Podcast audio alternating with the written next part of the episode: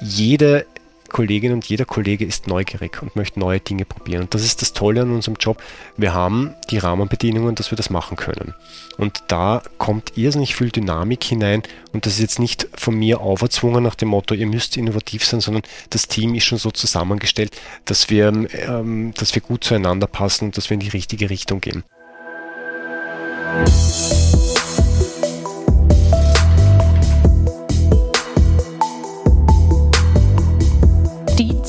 ZukunftsmacherInnen. Organisation und Führung neu denken. Hallo und herzlich willkommen bei Die ZukunftsmacherInnen, unserem Podcast zur Organisation und Führung. In jeder Episode trifft eine Kollegin der USB auf GesprächspartnerInnen aus verschiedensten Organisationen. Wir fragen uns, welche Führung brauchen diese Organisationen? Wie gestalten unsere Gesprächspartner die Zukunft? Welche großen und kleinen Erfolge gab es? Und es geht auch immer wieder um grandioses Scheitern und die Frage, was man daraus lernen kann. Lieber Herr Zeppelsauer, herzlich willkommen zu diesem Gespräch. Ich freue mich sehr, dass Sie hier sind. Wir haben den Podcast überschrieben mit Die Zukunftsmacher, Organisation und Führung neu denken. Als Bereichsleiter für Unternehmen und Technologien der EcoPlus gehören Sie zu den Menschen, die tatsächlich Zukunft wesentlich mitgestalten. Zukunft kommt natürlich auf uns zu, aber Sie gestalten, Sie initiieren an einer Schlüsselposition viele Entwicklungen und Innovationen mit, die erst morgen oder übermorgen in unser Alltagsleben Einzug halten werden. Sie ermöglichen mit Ihrem Team, dass die Entwicklungen angestoßen werden, von denen nicht nur Wirtschaftsstandorte, sondern unsere Gesellschaft morgen und übermorgen profitieren soll. Darf ich Sie bitten, dass Sie sich einfach mal kurz selber vorstellen, woher Sie kommen und was Ihre Tätigkeit ausmacht? Herzlichen Dank für die Einladung zu dem Gespräch. Freut mich sehr, hier ein bisschen über die niederösterreichischen Technopole und über EcoPlus erzählen zu können. Kurz zu meiner äh, Person. Ich habe Biotechnologie an der Universität für Bodenkultur studiert, habe dann, äh, also nicht die klassische Laufbahn eines Biotechnologen in einem großen Pharmakonzern eingeschlagen, sondern habe eine Zeit lang eine Brauerei geleitet, also sprich die älteste Biotechnologie der Welt und habe sehr, sehr viel Bier gebraut. Danach bin ich in die Privatwirtschaft äh, gegangen und habe für eine Unternehmensberatung gearbeitet, vorrangig Produktivitätssteigerung in den Unternehmen im europäischen Raum. Ziel war, Analysen zu erstellen und wirklich mit den Leuten äh, die Prozesse durchzugehen, um Einsparungspotenzial zu finden. Danach hatte ich eine eigene Firma, die sich mit Projektmanagement für Forschungsprojekte äh, auseinandergesetzt hat und schlussendlich bin ich 2004 zur EcoPlus gekommen und habe dort als Technopol-Manager in Tulln angefangen gekommen. Das heißt, ich habe mich um die Entwicklung des Standorts Tulln gekümmert, wo wir äh, die Kooperation zwischen Forschung, Bildung und Wirtschaft forciert haben im Sinne einer technologiefeldorientierten Standortentwicklung. Neben Tulln gibt es noch drei weitere Technopole, das sind Krems, Wiener Neustadt und Wieselburg. Und jeder dieser Standorte hat ein klares Profil paar Jahre später bin ich Bereichsleiter für Unternehmen und Technologie geworden. Ähm, das heißt, ich war verantwortlich oder bin verantwortlich für das Programm Cluster in Niederösterreich, wo wir entsprechend der Stärken der niederösterreichischen Wirtschaft thematische Cluster äh, betreiben, sprich den Bauenergie-Umwelt-Cluster, den Kunststoff-Cluster, den Mechatronik-Cluster und den Lebensmittel-Cluster. Bin weiters für die Internationalisierung zuständig. Konkret heißt das die Unterstützung niederösterreichischer Unternehmen, also vor allem kleiner und mittlere Unternehmen bei Expansionsschritten oder bei äh, Internationalisierungsschritten, vor allem Richtung zentral- und osteuropäischen Raum. Und seit neuestem bin ich auch für sämtliche Digitalisierungsaktivitäten innerhalb der EcoPlus zuständig. Ja, können Sie mal kurz schildern, was macht denn so ein Technopol aus? Was, äh, was sind denn da die Erfolgsfaktoren? Das Technopol-Programm hat im Jahr 2004 begonnen und das war der Versuch, Niederösterreich im Bereich der Innovation vorwärts zu bringen und am Ende des Tages äh, Produkte zu entwickeln, Wertschöpfung äh, für Niederösterreich zu entwickeln, Arbeitsplätze zu schaffen. Man muss dazu sagen, Niederösterreich ist das größte Bundesland, es ist das größte Agrarland und das Thema Wissenschaft und Forschung war ich würde sagen, vor 20 Jahren ein bisschen stiefmütterlich behandelt in Niederösterreich. Man war sich nicht bewusst, welche tollen Forschungsaktivitäten in Niederösterreich vorhanden sind. Wir haben dann 2003, 2004 eine Analyse gemacht und sind draufgekommen, es gibt zum damaligen Zeitpunkt drei Standorte, wo gewisse Kriterien erfüllt sind. Das heißt, es sind Forschungsinstitutionen vor Ort, es sind Bildungsinstitutionen vor Ort und es ist Wirtschaft vor Ort, die wiederum mit der Forschung und der Bildung kooperiert. Das sind die sogenannten Technopole, Krems, Tulln, Wiener Neustadt, Wieselburg. Und äh, Wieselburg ist das jüngste Technopol, das ist im Jahr 2008 dazugekommen.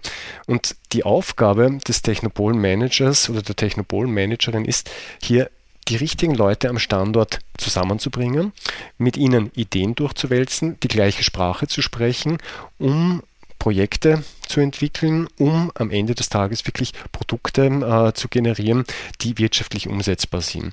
Die Hürde ist natürlich, die Forschung hat eine andere Sprache als die Wirtschaft, die Wirtschaft hat eine andere Sprache als die Bildung.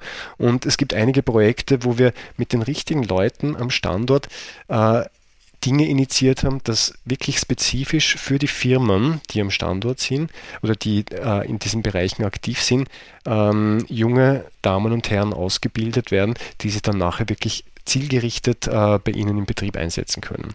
Und so einfach auch die Verbindung in die Forschungsinstitution und in die Bildungsinstitution äh, forciert haben. Können Sie mal so ein, ein Beispiel nennen, was äh, aus dieser Zusammenführung von Wirtschaft, Unternehmen äh, und der Wissenschaft äh, da denn herauskommen? Eines meiner, ich darf jetzt nicht sagen Lieblingsprojekte, aber das war das erste große Projekt, äh, das ich in meiner damaligen Funktion als Technopol-Manager in Tulln initiiert habe. Es war neue Detektionsmethoden von Mykotoxinen. Mykotoxine sind, also ich denke, äh, im normalen Sprachgebrauch nicht so bekannt, aber sie spielen im täglichen Leben eine essentielle Rolle, weil jedes Tier, das gefüttert wird, nimmt Getreide, sonstige Dinge zu sich und in diesen Getreiden können besagte Mykotoxine drinnen sein. Mykotoxine sind Schimmelpilzgifte und wenn die Schimmelpilzgifte in einer zu hohen Menge drinnen sind, wirkt sich das natürlich auf den gesamten Zyklus aus. Das heißt, das Tier nimmt Mykotoxine auf, reichert sie an, es kann zu einem Schaden oder also im, im, Extremfall zu Krebserkrankungen führen. Und der Mensch, der dann in der Nahrungskette ein bisschen weiter hinten ist, nimmt dann wiederum ähm, dieses Nahrungsmittel zu sich äh, und reichert dann ebenfalls Mykotoxine bei sich an. Damals war der, der Stand der Dinge, man konnte zur gleichen Zeit drei Mykotoxine analysieren. Das war ein sehr, sehr langer Prozess. Und im Rahmen des Projekts, wo wir gemeinsam mit dem IFA Tulln, mit dem Analytikzentrum damals, äh, der Fachhochschule Wiener Neustadt äh, in Stand, äh, Standort Tulln und einer größeren Firma haben wir gemeinsam äh, neue, äh, ich nicht, sondern wir haben das initiiert, äh, wurden Methoden entwickelt, wo sie viel, also mehrere Mykotoxine gleichzeitig ähm, detektieren konnten und dadurch unter dem Titel Nahrungsmittelsicherheit oder Lebens-, Lebens und Futtermittelsicherheit dadurch die Ernährungskette der Tiere wesentlich sicherer machen konnten. Und jetzt mittlerweile ist man bei 350 bis 400 Mykotoxinen, die man gleichzeitig detektieren kann. Und im Rahmen des Projekts, das war ganz essentiell, die richtigen Leute zu identifizieren, weil wie ich in Tulln das erste Mal als Technopol-Manager hingekommen bin, ähm, das war für mich auf der einen Seite ein gewisser Vorteil, weil ich aus meiner Studienzeit sehr viele Kolleginnen und Kollegen vom IFA Tulln kannte. Aber auf der anderen Seite, ich habe eine total andere Rolle gehabt und das Spannende war, Leute zu identifizieren, sagen, okay, die ziehen mit. Also diese First Mover, die dann gesagt haben, okay, probieren wir es, mehr als dass es nicht hinhaut, und da geht es vor allem um Projektfinanzierungen, mehr als dass es nicht funktioniert, kann nicht sein.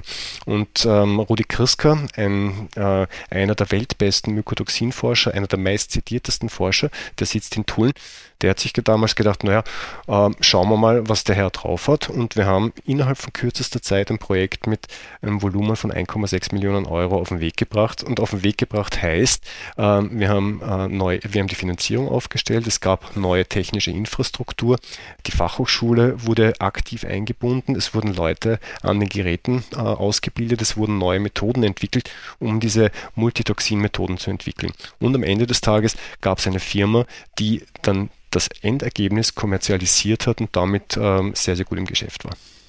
Das ist ja jetzt äh, weltweit äh, eine eingesetzte Methode, auch schon weltweit eigentlich anerkannt, äh, dass man damit die Tierfuttermittelsicherheit äh, wesentlich erhöhen kann. Ne? Sie haben die Lebensmittel pauschal sicherer gemacht dadurch, weil es ist, geht jetzt nicht nur ins Tierfutter hinein, auch das, was Sie als äh, Grundstoffe für Broterzeugung beispielsweise haben, äh, auch dort ist das Problem der Mykotoxine vorhanden. Ja, äh, einfach aufregend. Ja. Äh, Sie haben auch mal erwähnt, diese äh, radiologischen Untersuchungen, die man machen kann, um, um äh, festzustellen, woher Dinge kommen. Isotopenanalyse, ja. Ob jetzt ähm, der Schweizer Emmentaler wirklich aus der Schweiz ist, ob der Prosecco äh, wirklich aus Valdobbiadene ist, ob der, ähm, äh, die Milch wirklich die die Kuh in Tirol war. Auch das sind Methoden, die in Tulln entwickelt worden sind, um einfach mittels der Isotopen zu analysieren. Ähm, ja, es passt äh, geografisch. Äh, wir haben hier gewisse Elemente drinnen, die genau nur in dieser Region vorkommen. Auch das gibt natürlich dem Konsumenten eine gewisse Sicherheit. Sie äh, erwähnen, und das finde ich auch bemerkenswert, dass es ja wesentlich darauf ankommt, dass man die richtigen Leute findet, die aufgeschlossen sind, die offen sind, die bereit sind, da auch zu investieren. Äh, da kommt es ja sehr darauf an, dass Sie ein gutes Gespür haben, aber wahrscheinlich auch eine gute Kenntnis, äh, wo es sich lohnt, welche Unternehmen dafür in Frage kommen. Meine Kolleginnen und Kollegen, die Technopol-Manager sind oder die Cluster-Manager sind, kommen jeweils aus der Branche. Das heißt, es sind jetzt keine Top-Experten, aber sie wissen, wovon die Personen reden. Das Zweite ist, ja, ein gewisser diplomatischer Faktor muss vorhanden sein und sie dürfen sich nicht irritieren lassen. Bei mir, ein äh, kleines Beispiel aus meiner Geschichte. Ich habe in Tulln meine Antrittsbesuche äh, gemacht, bin zu ehemaligen Professoren von mir von der Universität gekommen und der eine hat gesagt, na, ist auch was aus Ihnen geworden. Das war sehr motivierend. Aber ein zweiter hat zu mir gesagt, wissen Sie, ich habe schon so viel gehört, was punkto Forschungsfinanzierung und Entwicklung passieren soll. Es ist nichts passiert. Ich werde Sie nicht hindern, ich werde Sie aber nicht unterstützen. Und äh, besagte Person hat dann ein halbes Jahr später, nachdem wir das große Projekt auf den Weg gebracht haben, gesagt, Herr Zeppelzauer, ich glaube, es ist jetzt wirklich ernst, es passiert was. Und wenn ich mir die Geschichte anschaue in Tulln, wie ich meine Tätigkeit angefangen habe, haben rund 100 Personen dort gearbeitet im Bereich Wissenschaft und Forschung und in den Unternehmen. Jetzt mittlerweile sind es über 1000 Personen, die ähm, am Standort Tulln, am Technopol arbeiten, die sich mit Mykotoxinanalyse, die sich mit unterschiedlichen äh, nachwachsenden Rohstoffen und mit äh, mehr oder weniger industrieller Biotechnologie beschäftigen. Ja, man macht sich das ja normalerweise gar nicht so klar, wie viel davon abhängt, dass äh, es solche Zentren gibt, die auch bewusst eben gefördert werden und äh, initiiert werden können. Das ist auch, was sie tun wo man Politik überzeugt, wo man Wirtschaft überzeugt, wo man dann am Standort ja auch Infrastruktur überzeugen muss, dass die mit, zur Verfügung gestellt wird. Ja, an der Seite, um wiederum auf Tullen zurückzukommen, das hat aber jeder Technopol, hat äh, seine eigene Geschichte. Wir haben damals im Jahr 2004 war mein Büro, also ich war Untermieter im neuen Gebäude von der Fachhochschule. Es gab kein Technologiezentrum, es gab das IFA-Toolen und es gab, wie gesagt, die Fachhochschule. Mehr nicht, rundherum grüne Wiese.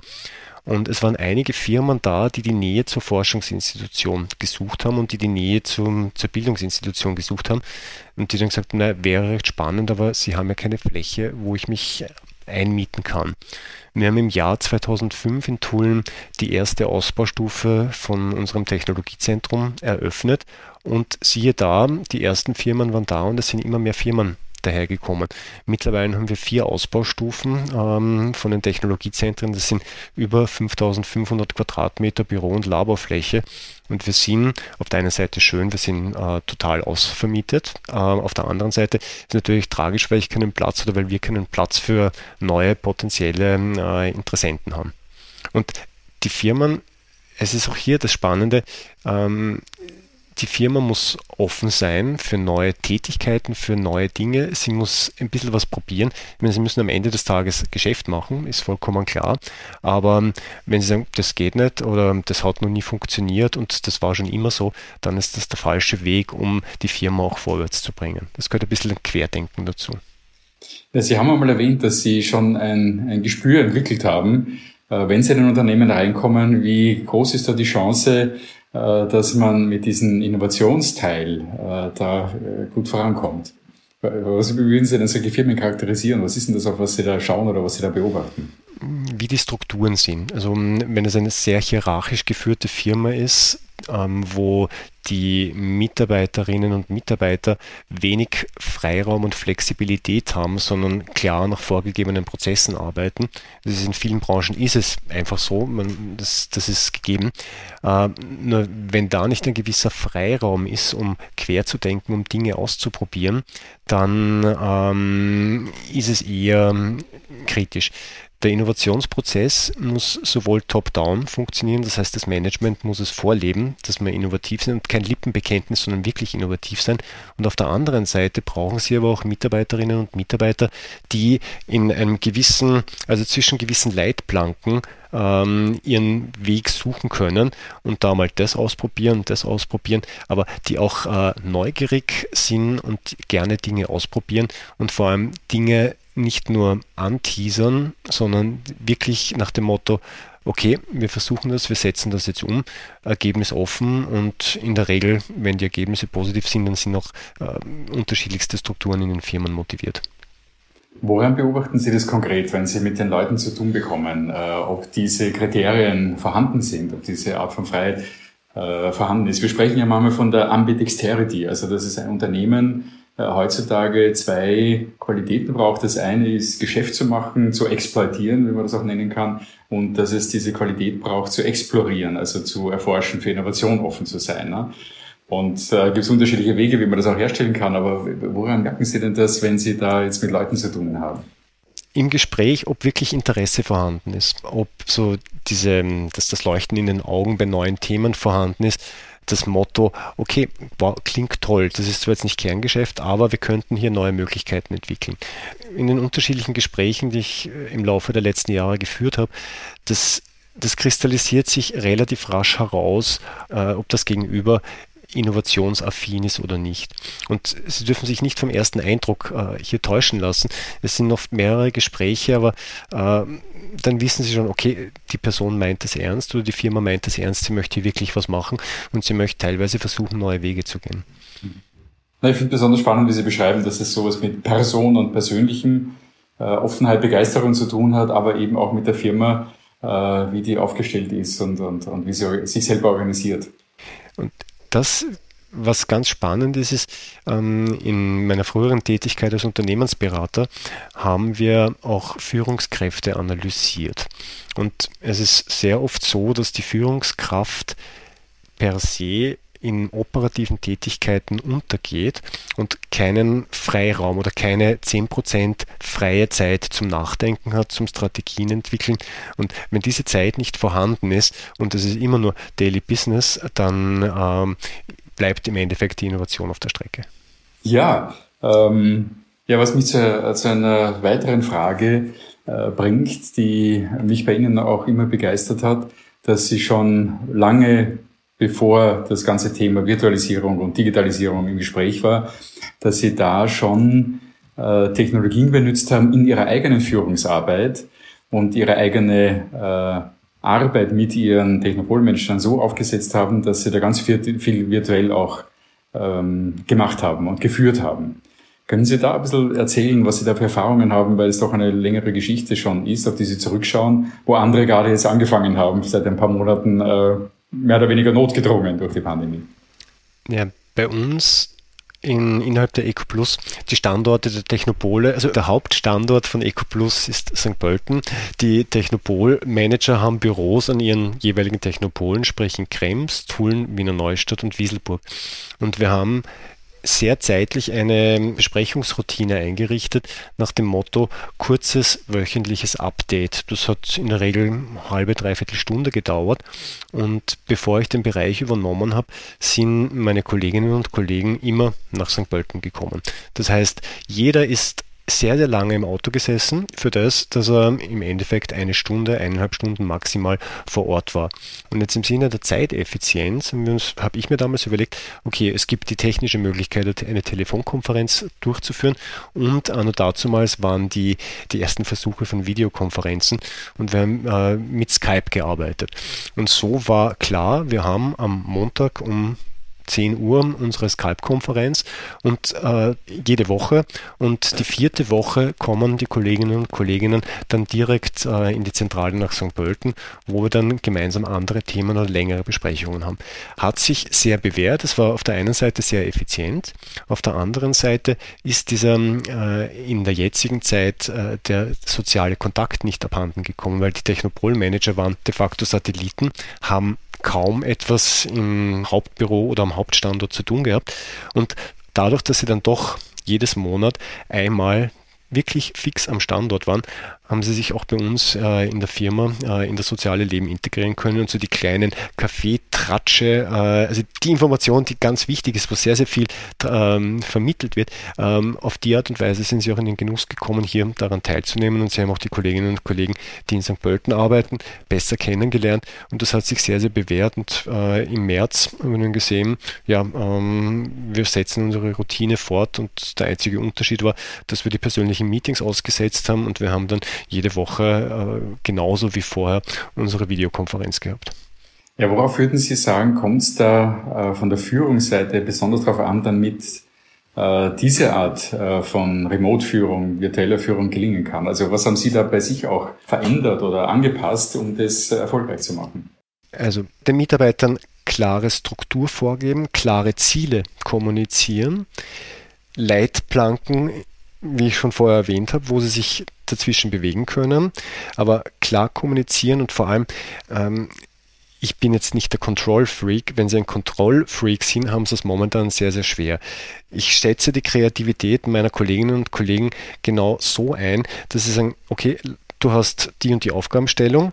Wie du dorthin kommst, it's up to you. Es gibt nicht, also natürlich Einhaltung von ethischen Werten und dergleichen vollkommen klar, aber äh, du hast deinen, deinen Korridor, in dem bewegst du dich. Wie du das Ergebnis erreichst, ich stehe jederzeit da, um, um Feedback zu geben, um, um auch meinen Input zu geben, aber mach. Und ich bin nicht der, der jetzt alle fünf Minuten anruft oder über die Schulter schaut, hast du das schon gemacht, hast du das schon gemacht, hast du das schon gemacht. Wichtig ist ein, jetzt im Rahmen der, der Führung ein Vertrauen in die Mitarbeiter zu haben oder ihnen von Haus aus das Gefühl zu geben, dass ich oder dass die Führungskraft ihnen wirklich vertraut, eine Offenheit auch für neue, für, für neue Wege, die dann auf einmal möglich sind, aber absolut äh, schwierig wird es, wenn sie Kontrolle sind. Ich glaube, damit haben momentan sehr viele ähm, Führungskräfte ein bisschen ein Problem. Ja, das ist eine große Umstellung, die insgesamt passiert und äh, viele sehen sich schon danach, dass es wieder so ist wie vorher. äh, und andere aber äh, gibt es auch jetzt wirklich viele Führungskräfte, die sagen, äh, ich bin erstaunt darüber, was, wenn man das Vertrauen investiert, dann auch möglich wird und wie viel teilweise auch an mehr Leistung Mitarbeiter da erbringen. Die Gefahr ist das ähm, Verschwimmen zwischen Berufsleben und Privatleben, weil äh, sie ersparen sich in der Regel einen Pendlerweg. Ob sie jetzt mit dem Auto eine Stunde fahren oder eine halbe Stunde oder ob sie eine halbe Stunde äh, mit öffentlichen Verkehrsmitteln in die Firma fahren, aber sie ersparen sich das. Äh, sie können jederzeit in der Früh nach dem Frühstück sofort den Computer hochfahren, äh, Telefonkonferenz, Videokonferenz. Nur die Frage ist, wann höre ich auf? Wann ist es genug? Also da, mein gesamtes Team hat immer schon sehr, sehr viel geleistet, hat aber jetzt äh, in der aktuellen Situation sehr, sehr viel auch Aktivierungskraft bewiesen äh, mit Firmen gegenüber.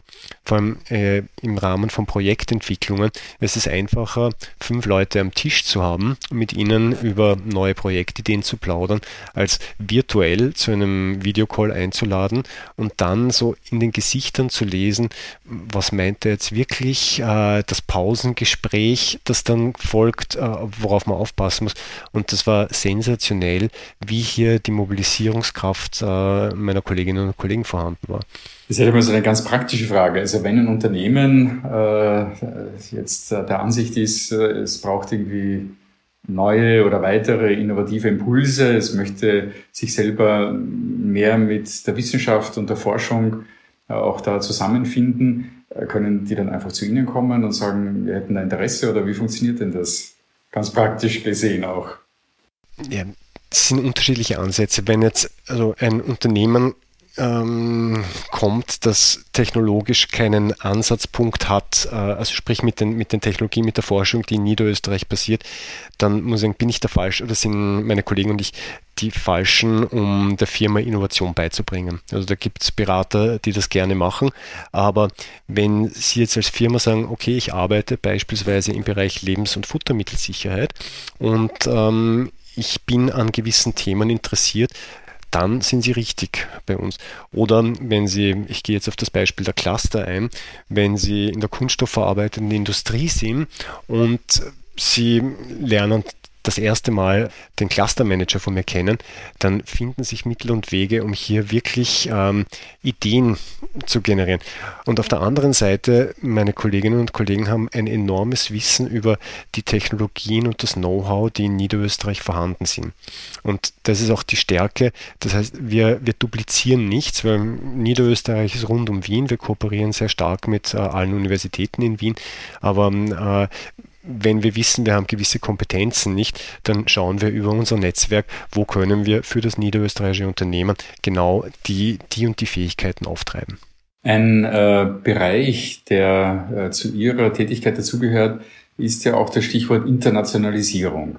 Was heißt denn das jetzt im Blick auf äh, diese Technopole, die jetzt einmal so klingen, als wären sie jetzt sehr äh, auch lokal äh, orientiert? Was, worum geht's denn da dann?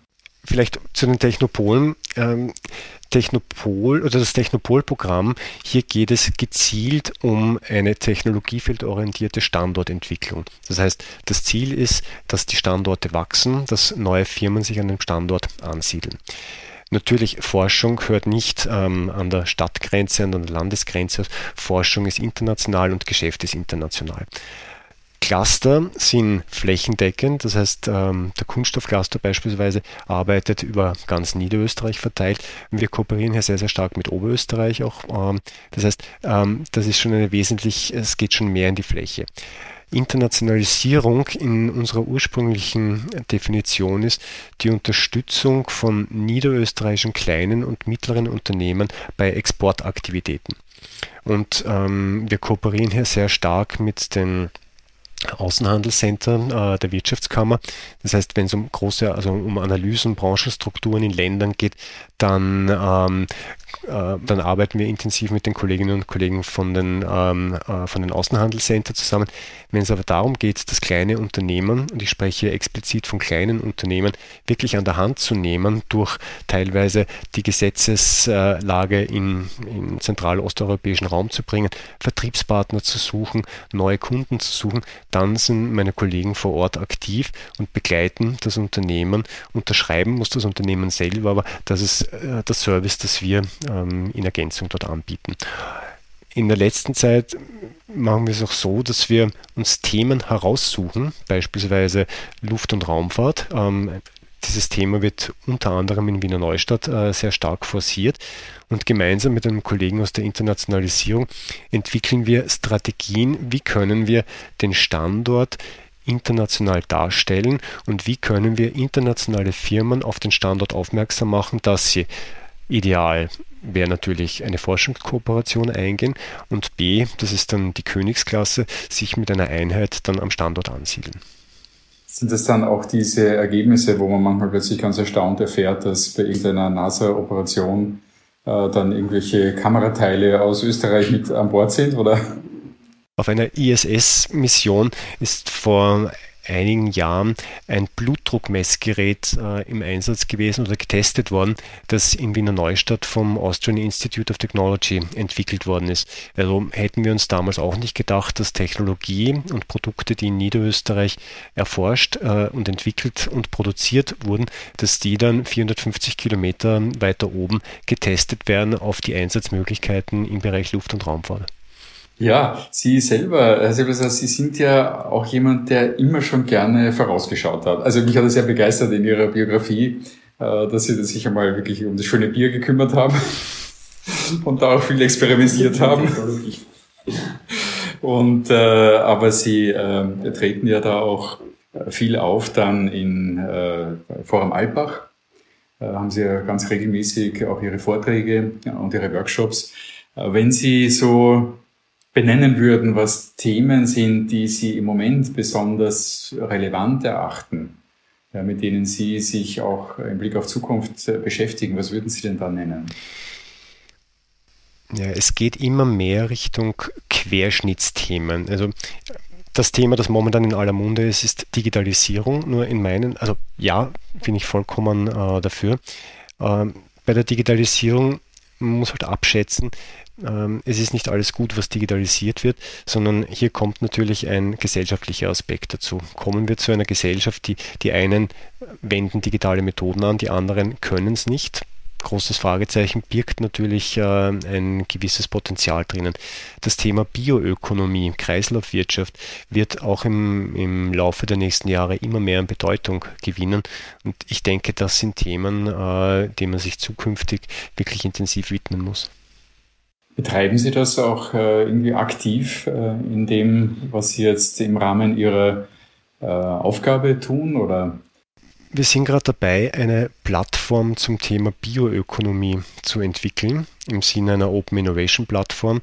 Die Herausforderung oder das, das Spannende beim Thema Bioökonomie ist, wo fange ich an, wo höre ich auf, welche Themen nehme ich mir heraus, wo einerseits Kompetenz in Niederösterreich vorhanden ist und vor allem welche Zielgruppen sind vorhanden. Ist es nur die Wirtschaft? Ist es die Gesellschaft?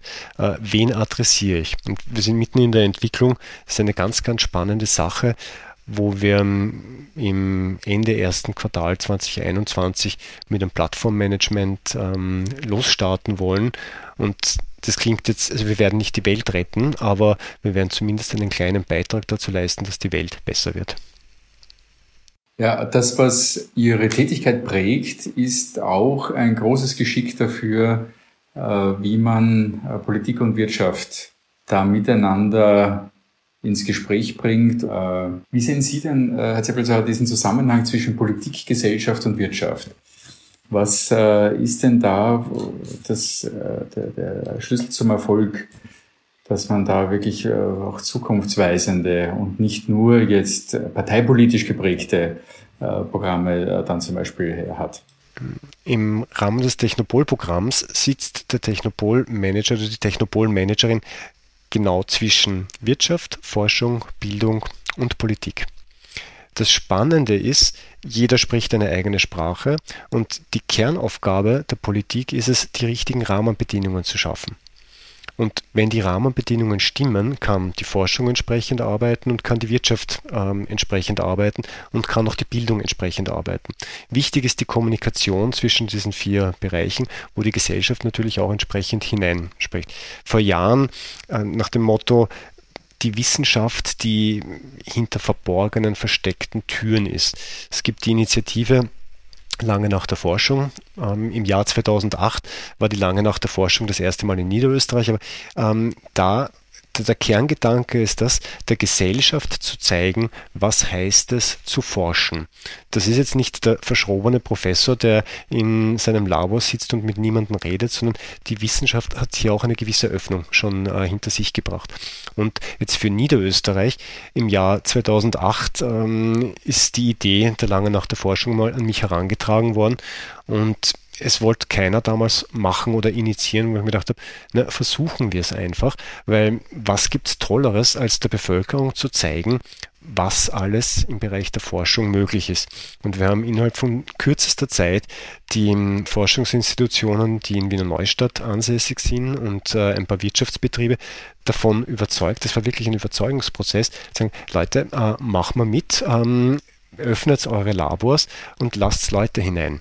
Und das Spannende war, wir haben dann Personen gesehen, die das erste Mal ein Rasterelektronenmikroskop gesehen haben und äh, das Facettenauge einer Fliege. Also wirklich ganz, ganz toll und das war so ein Aha-Erlebnis. Und wir haben auch damals eingefangen, ähm, was, was ist der Eindruck von den Besucherinnen und Besuchern. Und das Schöne war, jeder war wirklich begeistert, so nach dem Motto, ich habe gar nicht gewusst, was hier geforscht wird. Ähm, ich habe mir das nicht so toll vorgestellt und das war, und ich möchte sowas öfters haben. Und das war so die Initialzündung und die Rahmenbedingungen hat damals die Politik gegeben nach dem Motto, wir haben die Unterstützung, wir können das machen. Und mittlerweile ist von äh, die lange nach der Forschung, wir haben im Jahr 2008 einen Standort mit ich denke, 3000 Besucherinnen und Besuchern gehabt, ist jetzt ein niederösterreichweites Ereignis alle zwei Jahre mit mehr als acht Standorten und das letzte Mal haben wir über 25.000 Besucherinnen und Besucher gehabt. Und da geht es auch ein bisschen Öffnung und vor allem im Sinne der, der Gesellschaft nach dem Motto, was für Berufsbilder sind möglich. Mir hat einmal ein ein Besucher auf meine Frage, was ist Ihre Absicht dahinter, äh, was bezwecken Sie mit dem Besuch? Ich möchte meinen Kindern zeigen, dass es neben Friseur und Automechaniker, und bitte jetzt nichts gegen Friseure und Automechaniker, aber dass es neben Friseur und Automechaniker noch andere tolle Berufsbilder gibt. Und da muss ich sagen, war Zielerreichung vorhanden, weil hier jemand, der ähm, sich vorher nicht mit dem Thema auseinandergesetzt hat, hat auf einmal gesehen, was für Möglichkeiten vorhanden sind. Und das ist ganz, ganz spannend und wirklich äh, schön zu sehen, wie hier die Gesellschaft auf dieses Thema aufspringt. Allein an dem letzten Beitrag merkt man, äh, dass Sie da als Persönlichkeit wirklich an einer Schlüsselstelle sitzen und tätig sind, äh, die ganz davon abhängt, dass man eben so breit auch äh, engagiert ist, wie Sie das sind. Ja. Und die Geschichte mit der Lange nach der Forschung zeigt ja, dass Sie da auch in Richtung Gesellschaft denken. Ja. Und ich glaube, auch Kunst spielt ja bei Ihnen eine Rolle. Sie sind ja da auch engagiert teilweise. Ähm, vielleicht noch zum, zum Thema, ähm, dass ich habe ein wirklich tolles Team in den Clustern, ich habe ein tolles Team in den Technopolen, auch im Bereich der Digitalisierung und jede Kollegin und jeder Kollege ist neugierig und möchte neue Dinge probieren. Und das ist das Tolle an unserem Job. Wir haben die Rahmenbedingungen, dass wir das machen können. Und da kommt irrsinnig viel Dynamik hinein. Und das ist jetzt nicht von mir auferzwungen nach dem Motto, ihr müsst innovativ sein, sondern das Team ist schon so zusammengestellt, dass wir, ähm, dass wir gut zueinander passen und dass wir in die richtige Richtung gehen. Die Verschränkung zwischen Kunst und Wissenschaft, das hat sich durch Zufall ergeben, jetzt im Sinne der Wissenschaftskommunikation. Das Technopol-Programm, muss ich wieder ins Jahr 2004 äh, zurückgehen, ähm, es wussten damals wenige Leute, was im Bereich der Forschung in Niederösterreich möglich ist, welche wirklich internationale Forschung hier betrieben wird. Und wir haben angefangen, einfach Forscher zu porträtieren, äh, Berichte über sie zu schreiben, äh, Projekte in unterschiedlichen Medien zu lancieren.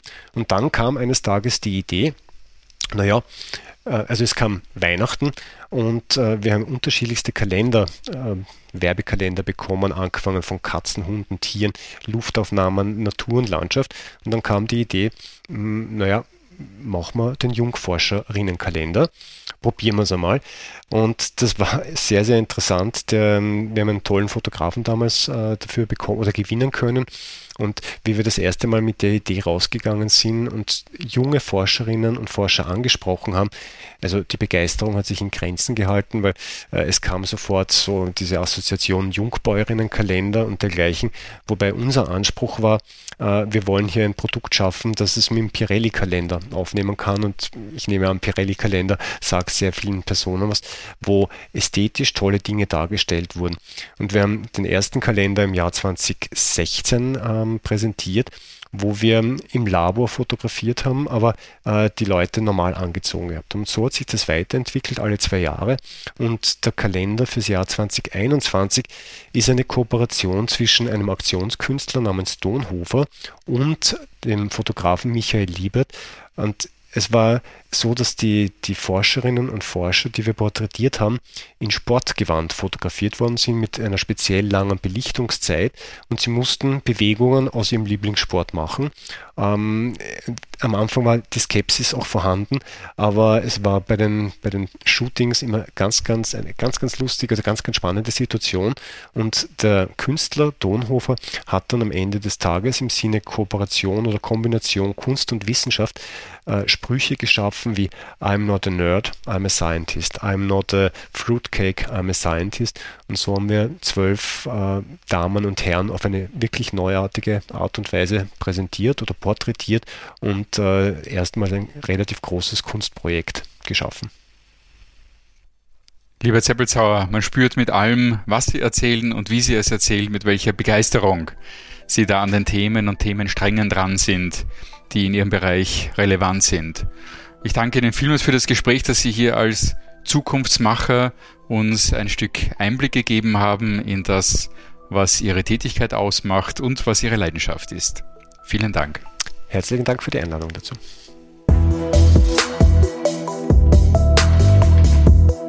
Die ZukunftsmacherInnen. Organisation und Führung neu denken.